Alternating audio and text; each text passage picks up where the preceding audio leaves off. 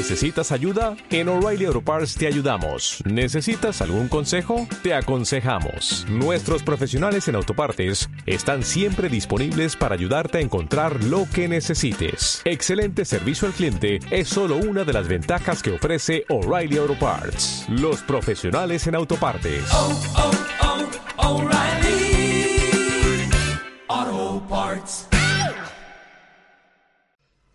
Hola, buenas noches a mis cuatro gatos que me escuchan.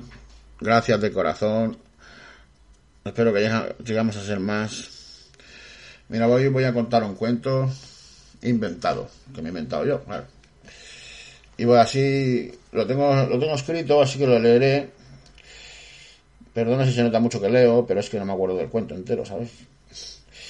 Entonces, bueno, pues voy a hacer una pequeña introducción, así ya me desnudo, me pongo en pelotas y, y, bueno, escucháis lo que, lo que queráis escuchar. Vale, empiezo, ¿eh? Me encontraba en un laberinto personal cuando quise comenzar a escribir. Si no fumaba mucho, me daba por comer, cosa que con mis kilos no me iba bien. Si adelgazaba, fumaba mucho y no respiraba bien por las noches al dormir. Eso hacía que me, que me llevara, me levantara cansado y así estaba en el laberinto de mi situación por llamarlo de alguna manera. Estaba construido de tal manera que era imposible que alguna cosa no fallara. Bueno, eso es lo que pensaba en agosto. Ahora no, sé si pensé Supongo que al escribirlo y despejar la mente se resuelve antes, aunque ya no sé si es así. Pero se me ocurrió la idea de contar un cuento inventado y aprender de la prodigiosamente imaginación de un niño. Una mente sin mucha experiencia, sin cargas de malos momentos y desengaños. A veces puede que sea una ayuda ya que, ya que confieso que sufro la enfermedad llamada esquizofrenia. Bueno, sí, exacto. Mi, psiquiatra dice que soy esquizofrénico. No soy peligroso. Es vital decirlo. Es vital decir que no soy peligroso. Para que todos entiendan. El cuento nos aportará una visión de un niño y un adulto a la vez. Bueno, veremos. Como no hay más adultos, como no hay más adultos conmigo, seré yo mismo quien juzgue los pensamientos del niño. La idea, de llevar, la idea es llevar al niño a realizar una serie de pruebas que imaginamos cómo activaría, cómo actuaría o cómo y qué diría. Por lo tanto, no digamos más y comencemos con el proyecto del cuento. Toda la imaginación del mundo y suerte en el cuento. Puede que no salga bien, así que no, es esperar si eso, no, si eso ocurre. Nos encontramos en un mundo de inocencia, porque nuestro protagonista es un niño solitario de unos 6 años y está, o mejor dicho, aparece en un bosque con una montaña eh, y encima de la, con una montaña y encima de la montaña hay un árbol con frutos. El niño se encuentra bajo la montaña y su primera reacción es un llanto desesperado por estar allí solo. Una vez haber llorado todo lo que podía, abrió los ojos bien y su reacción fue subir la montaña. Una vez subida la montaña, el niño exhausto, exhausto le rugió el estómago. De ahí que viera el árbol y las bolas de color rojo que el niño no recordaba que eran manzanas. En eso que un soplo de aire fuerte, un viento fuerte, hizo que cayeran al suelo un par de manzanas. El niño hambriento se lanzó a coger sus bolas rojas y pensó eh, que el aire era su amigo. De no, haber, de no haber sido por él, no hubiera cogido ninguna de esas bolas. Cuando terminó las manzanas, aún tenía hambre y se le ocurrió empujar el tronco del árbol, y apenas cayó una de ellas. Se comió todo lo que intentó obtener a causa de los empujones, que le daba el árbol, hasta que los ingenió para obtener una gran rama, que llegaba a casi todo el árbol con decir que se comió un montón de manzanas, tantas que las aborreció. Después de comer como un glotón, se quedó dormido bajo la sombra del árbol. El niño esta vez despierta en una playa desierta, y el viaje le hace pensar que está soñando. Realmente podría despertarse, pero en ese mismo instante no puede y sigue adelante con el sueño. El niño se acerca a la orilla y se moja los pies en el agua que por cierto la nota muy fría. El mar es nuevo para él y las olas las denomina montañas de agua. Que pronto se da cuenta que no son muy amigables cuando lo tumba una de ellas al quedarse parado en la orilla. En su lista de enemigos están las montañas de agua. Confuso se preocupa porque allí no encuentra nada que llevarse a la boca. Pero como no tiene demasiada hambre y cada vez está pasando más calor, Su acción es volver a la orilla con cuidado de mojarse la cabeza de, de sudor. Las montañas de agua le dan una tregua y el niño se sienta, se siente bien, aunque piensa que está demasiado solo y confuso. Piensa que si se duerme aparecerá en casa con mamá. Al despertarse, de repente sintió un frío inmenso y despertó. Se, se encontraba en un sitio que nunca pensó. Rodeado de hielo, estaba más o menos en el polo norte. Se levantó y resbaló. Echó de menos aquella tierra fina, de playa desierta, tan cálida, bajo sus pies.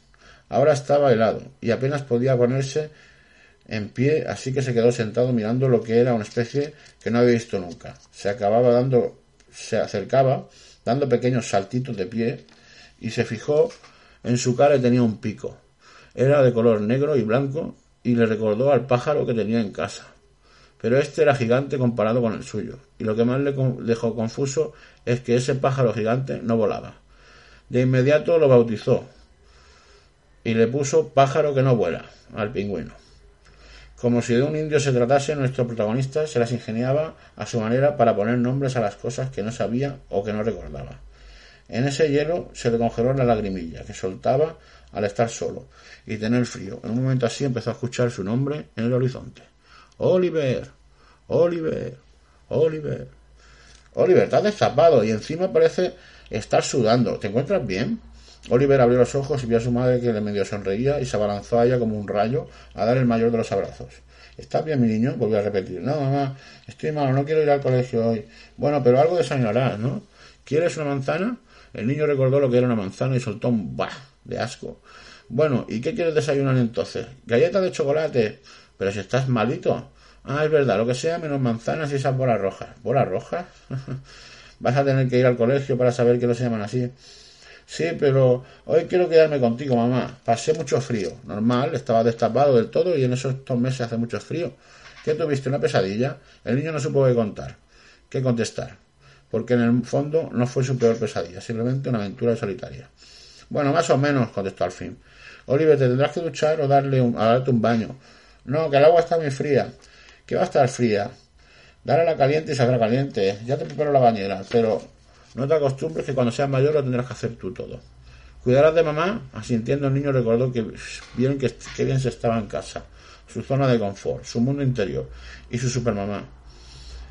Y tanto fue la alegría que olvidó aquel sueño, un viaje por cada sueño que quería despertarse. Más adelante nuestro niño particular descubrirá que son las olas del mar y que era aquel animal parecido a un pingüino. Bueno, eso era, un pingüino. Bueno, ahora voy a analizar el cuento, que también lo tengo escrito. Leeré cómo analicé yo el cuento, cómo, qué cosas veía yo que podían tener interés. Una tontería a lo mejor, o no.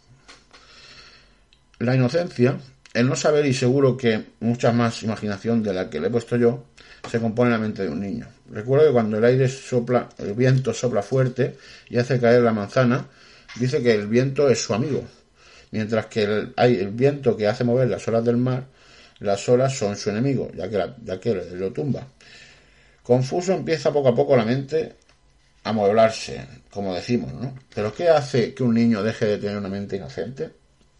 Y decís, los años, la experiencia, sí, en eso estamos de acuerdo. Pero la mente sigue siendo imaginativa y solitaria a la vez.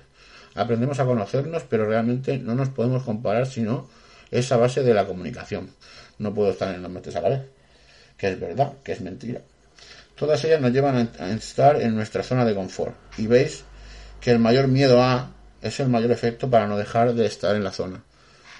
Miedo a cualquier imprevisto, y desconozco los imprevistos, pero ese miedo a lo que no se conoce.